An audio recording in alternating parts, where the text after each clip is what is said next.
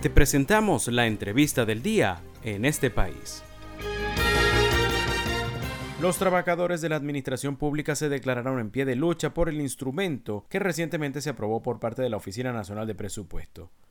En todo el país, estos empleados denuncian que se están perdiendo buena parte de los beneficios laborales, unos que ya de por sí lucen disminuidos ante el alto costo de la vida. Para hablar de este tema tenemos como invitado esta tarde al dirigente sindical Antonio Suárez, presidente de la Federación Nacional de Trabajadores Públicos. Puede seguirlo en Twitter con el usuario arroba fedeunep. Buenas tardes Antonio, es un gusto recibirlo de nuevo. ¿Cuáles son las observaciones que los empleados públicos le hacen al instrumento de la ONAPRE? Para FEDUNE, el instructivo de ONAPRE, bueno, mal llamado ONAPRE, porque eso realmente no es de la ONAPRE. ONAPRE es simplemente un organismo pagador que regula y, y verifica el presupuesto para las respectivas asignaciones presupuestarias antes y hoy día para ejercer o, hacer los pagos correspondientes a través del sistema patria. Pero en ambos casos, siempre lo que ha sido un organismo pagador, que no dicta políticas, es lo que quiero decir. Las políticas las dicta en materia del área laboral de la administración pública, la dicta el Ministerio de Planificación. Ese instructivo realmente el Ministerio de Planificación. Ahora bien, ¿en qué, en qué observaciones le hacemos? Bueno, que violenta, que cercenó las formas de cálculo de las cláusulas de convenciones colectivas. Ejemplo, muy rápido, muy rápido. En los contratos colectivos decía, todos variaban, pero en un contrato colectivo te decía por lo menos 85 días de bono recreativo para el personal jubilado. Otro de, de qué, basado en qué, 85 días de qué, de qué, 85 días de la pensión o 85 días del salario mínimo, porque eso varía de organismo a organismo. Bueno, ¿qué hizo el Instituto NAPRE? Estableció un monto único de pago, que era sencillamente calculado en razón del petro, el 0,25 del petro. Entonces, eso viene desde el año 2018, se viene aplicando. Entonces, las cláusulas de contrato colectivo, ejemplo, una cláusula de uniforme que decía, ejemplo, se paga por concepto de uniforme cada seis meses el equivalente al salario normal del un salario adicional normal del trabajador, si el trabajador ganaba, ponle tú 160 bolívares, pues eran 160 bolívares, ¿verdad?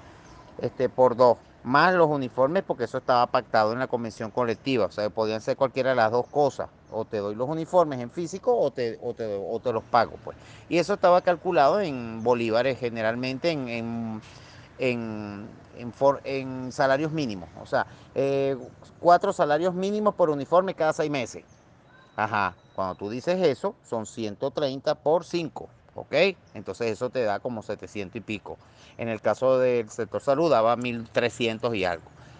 Ah, ¿qué hace el instructivo NAPRE? El instructivo de la UNAPRE, el instructivo de planificación, lo que hace es que esa forma de cálculo la cambie y la modifica y la, la puso, la calculó con base al petro, al 0,25 del petro. Entonces eso fue un monto ínfimo que obligó en esta oportunidad que las partes se sentaran allí en el Ministerio de Salud que fue cuando firmaron ese bono de 200, que aunque es insuficiente, mejora en algo lo que les estaba correspondiendo, que era por el suelo. Si sacas el 0,025 del petro, pues resulta en nada. Por cinco veces, seis veces, eso no, no era absolutamente nada, no llegaba ni a 50 bolívares. Entonces, eso es lo que está pasando. Las primas por hijo. Ejemplo, te nació un hijo a un trabajador. En el contrato colectivo decía, bueno, se le otorgará un bono equivalente a tres salarios mínimos. Ah, no. Entonces ellos dicen, no, se le va a dar pagar a razón de 14,50 bolívares. 12, perdón, 12.50 bolívares. Claro, porque eso es el 0,25 del petro. Diferentes sectores de la administración pública se han manifestado contra este instrumento, pero uno de los que más ha reclamado ha sido el sector educación. ¿Qué tipo de beneficios están perdiendo si no se logra derogar el instructivo? Ahora, sí quiero separar la protesta que a veces tiene un corte de matiz político, que cosa en la que nosotros nunca nos hemos anotado, y la que es la protesta laboral, la protesta del trabajador, así como la que hicimos hoy en Hábitat y Vivienda a nivel nacional, masiva, contundente, con todos los trabajadores activos y jubilados de ese ministerio, así como la de los docentes, parecido. Bueno, lo hicimos al Ministerio de Hábitat y Vivienda. ¿Por qué? Porque nuestra intención no es partidizar o politizar la protesta que tiene que ver con beneficios laborales, sino que se cumplan, porque al final es lo que queremos. Entonces, ¿qué tipo de, beneficios se pierden? Todos, todos, porque son los beneficios que fueron alcanzados en convenciones colectivas, que el instructivo de forma ilegal, violando la constitución, te, los regula. ¿Por qué? Porque la, ley orgánica del trabajo dice muy claramente que no puedes desmejorar los beneficios alcanzados por los trabajadores. Eso tiene rango constitucional. Por eso es que se habla tanto del artículo constitucional, de la progresividad, intangibilidad de los beneficios laborales, porque no se pueden modificar para mal. Y cuando lo vas a modificar, escúchese esto, tienes que hacerlo con los actores, con los participantes. ¿Por qué? Porque la entidad de trabajo está en riesgo.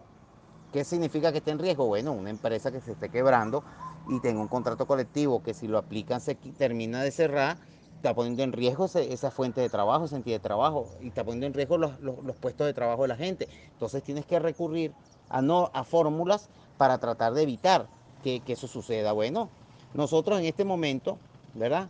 Este, vemos al país en su conjunto, lo vemos como esa entidad de trabajo.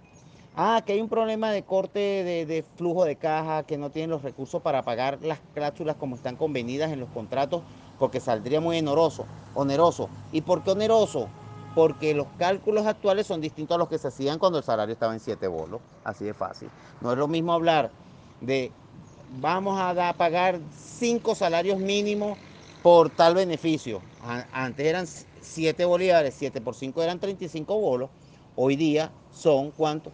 Son más de que 600 bolívares. Entonces, eso hay que revisarlo, pero eso tienes que hacerlo con los actores, y es lo que nosotros de FEUNE hemos exigiendo. Tienes que hacerlo con las organizaciones sindicales, tanto del sector salud, todas, no con tus amigos o tus compañeritos de partido, con, los, con todas las organizaciones sindicales del sector, todas, sin excepciones.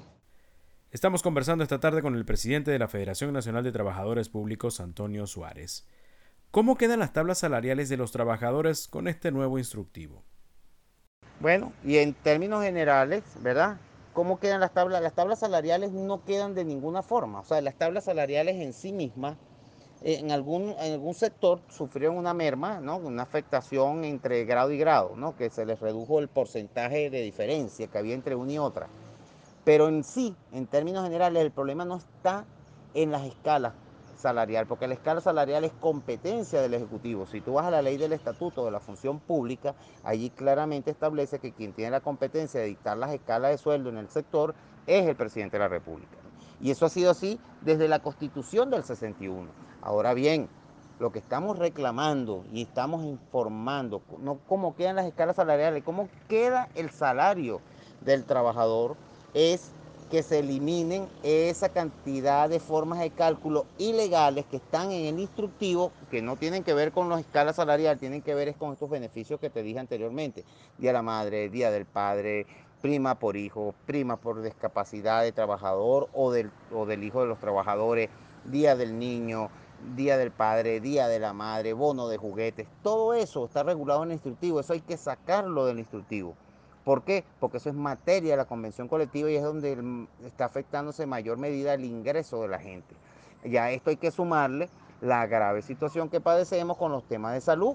Entonces, si no te resuelven el tema de salud, es decir, los funerarios, medicina preventiva, la medicina, la medicina curativa, y también entonces adicional ahora también te regulan las cláusulas, pues te podrás imaginar la grave crisis que padecen en nuestro sector activo y jubilado.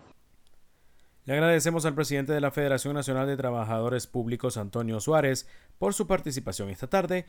Nos habló sobre el instructivo aprobado por la Oficina Nacional de Presupuesto.